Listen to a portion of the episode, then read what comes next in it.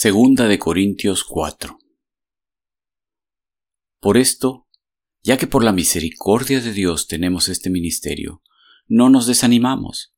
Más bien, hemos renunciado a todo lo vergonzoso que se hace a escondidas. No actuamos con engaño ni torcemos la palabra de Dios. Al contrario, mediante la clara exposición de la verdad, nos recomendamos a toda conciencia humana en la presencia de Dios. Pero, si nuestro Evangelio está encubierto, lo está para los que se pierden. El Dios de este mundo ha cegado la mente de estos incrédulos, para que no vean la luz del glorioso Evangelio de Cristo, el cual es la imagen de Dios. No nos predicamos a nosotros mismos, sino a Jesucristo como Señor. Nosotros no somos más que servidores de ustedes por causa de Jesús, porque Dios que ordenó que la luz resplandeciera en las tinieblas, hizo brillar su luz en nuestro corazón para que conociéramos la gloria de Dios que resplandece en el rostro de Cristo. Pero tenemos este tesoro en vasijas de barro, para que se vea que tan sublime poder viene de Dios y no de nosotros. Nos vemos atribulados en todo, pero no abatidos, perplejos, pero no desesperados, perseguidos pero no abandonados, derribados pero no destruidos. Donde quiera que vamos, siempre llevamos en nuestro cuerpo la muerte de Jesús para que también su vida se manifieste en nuestro cuerpo. Pues a nosotros los que vivimos, siempre se nos entrega a la muerte por causa de Jesús, para que también su vida se manifieste en nuestro cuerpo mortal. Así que la muerte actúa en nosotros, y en ustedes la vida. Escrito está, creí y por eso hablé. Con ese mismo espíritu de fe, también nosotros creemos y por eso hablamos. Pues sabemos que aquel que resucitó al Señor Jesús, nos resucitará también a nosotros con Él, y nos llevará junto con ustedes a su presencia. Todo esto es por el bien de ustedes, para que la gracia que está alcanzando a más y más personas haga abundar la acción de gracias para la gloria de Dios. Por tanto, no nos desanimamos. Al contrario, aunque por fuera nos vamos desgastando, por dentro nos vamos renovando día tras día. Pues los sufrimientos ligeros y efímeros que ahora padecemos producen una gloria eterna que vale muchísimo más que todo sufrimiento.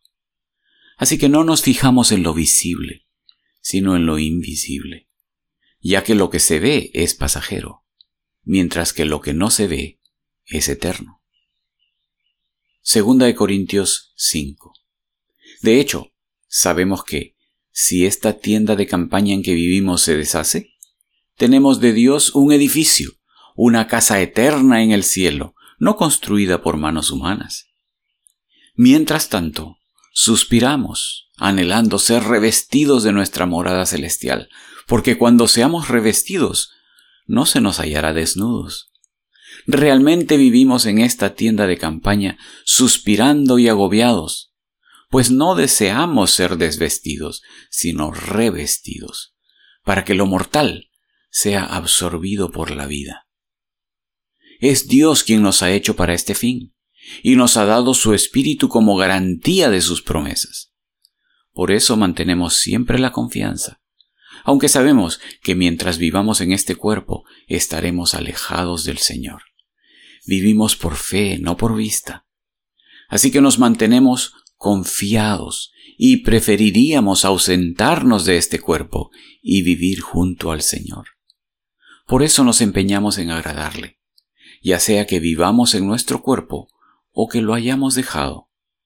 Porque es necesario que todos comparezcamos ante el tribunal de Cristo para que cada uno reciba lo que le corresponda, según lo bueno o malo que haya hecho mientras vivió en el cuerpo.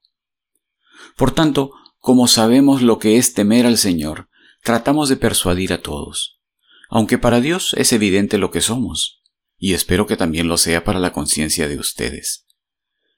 No buscamos el recomendarnos otra vez a ustedes, sino que les damos una oportunidad de sentirse orgullosos de nosotros, para que tengan con qué responder a los que se dejan llevar por las apariencias y no por lo que hay dentro del corazón. Si estamos locos, es por Dios, y si estamos cuerdos, es por ustedes. El amor de Cristo nos obliga, porque estamos convencidos de que uno murió por todos, y por consiguiente, todos murieron. Y Él murió por todos, para que los que viven ya no vivan para sí, sino para el que murió por ellos y fue resucitado. Así que de ahora en adelante no consideramos a nadie según criterios meramente humanos. Aunque antes conocimos a Cristo de esta manera, ya no lo conocemos así. Por lo tanto, si alguno está en Cristo, es una nueva creación. Lo viejo ha pasado, ha llegado ya lo nuevo. Todo esto proviene de Dios, quien por medio de Cristo nos reconcilió consigo mismo y nos dio el ministerio de la reconciliación. Esto es, que en Cristo Jesús Dios estaba reconciliando al mundo consigo mismo, no tomándole en cuenta sus pecados, y encargándonos a nosotros el mensaje de la reconciliación. Así que somos embajadores de Cristo como si Dios los exhortara a ustedes por medio de nosotros. En nombre de Cristo les rogamos que se reconcilien con Dios. Al que no cometió pecado alguno, por nosotros Dios lo trató como pecador, para que en él recibiéramos la justicia de Dios. Segunda de Corintios 6. Nosotros, colaboradores de Dios, les rogamos que no reciban su gracia en vano. Porque Él dice, en el momento propicio te escuché y en el día de salvación te ayudé. Les digo que este es el momento propicio de Dios. Hoy es el día de salvación. Por nuestra parte, a nadie damos motivo alguno de tropiezo, para que no se desacredite nuestro servicio. Más bien, en todo y con mucha paciencia nos acreditamos como servidores de Dios en sufrimientos, privaciones y angustias, en azotes, cárceles y tumultos, en trabajos pesados, desvelos y hambre.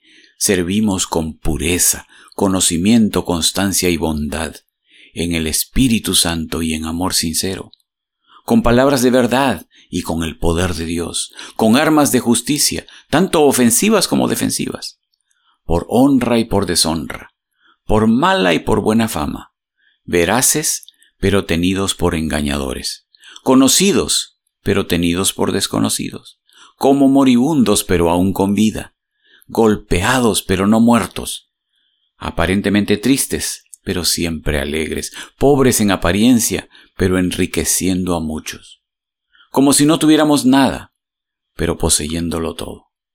Hermanos Corintios, les hemos hablado con toda franqueza les hemos abierto de par en par nuestro corazón.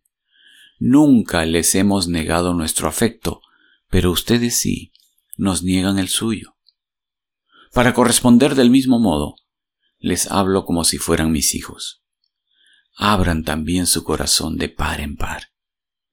No formen yunta con los incrédulos. ¿Qué tienen en común la justicia y la maldad? ¿O qué comunión puede tener la luz con la oscuridad? ¿Qué armonía tiene Cristo con el diablo? ¿Qué tiene en común un creyente con un incrédulo? ¿En qué concuerdan el templo de Dios y los ídolos? Porque nosotros somos templo del Dios viviente, como Él ha dicho, viviré con ellos y caminaré entre ellos.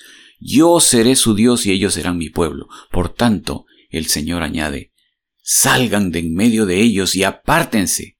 No toquen nada impuro y yo los recibiré. Yo seré un padre para ustedes, y ustedes serán mis hijos y mis hijas, dice el Señor Todopoderoso.